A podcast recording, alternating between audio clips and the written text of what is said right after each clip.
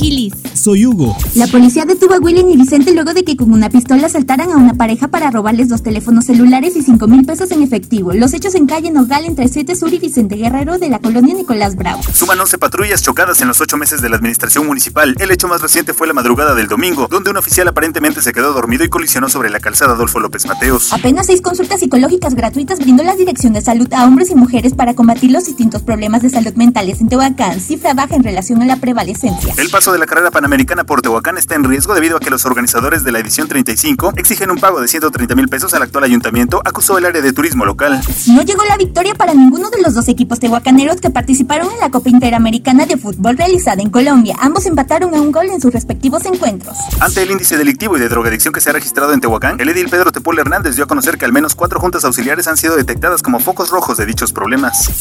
Síguenos en redes. Primera línea.